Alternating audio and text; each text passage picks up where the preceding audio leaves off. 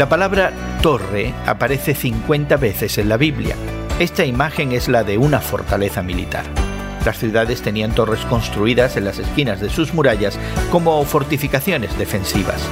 También tenía una torre en medio de la ciudad como fortaleza final si el enemigo lograba traspasar el muro exterior.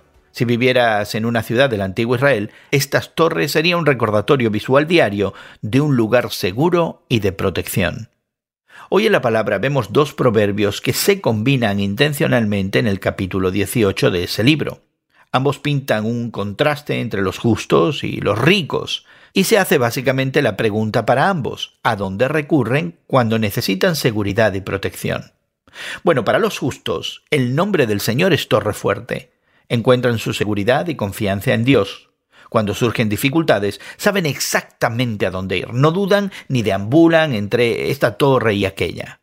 Y así Dios se muestra en el libro de Proverbios como una torre a donde los justos corren y se ponen a salvo.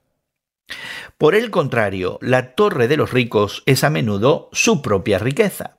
Ellos se la imaginan como una muralla alta. La palabra imaginar es aquí la clave. Piensan que su riqueza los salvará, pero no es rival para el tipo de torre fuerte que es Dios. Confiar en las riquezas es un desafío especial para los que más tienen. Tómate algo de tiempo hoy y reflexiona sobre esa imagen de Dios como una torre. Pregúntate, cuando los desafíos vienen a tu vida, ¿corres hacia Dios? Hoy en la Palabra es una nueva forma de estudiar la Biblia cada día. Encuentra Hoy en la Palabra en tu plataforma de podcast favorita. Más información en hoyenlapalabra.org.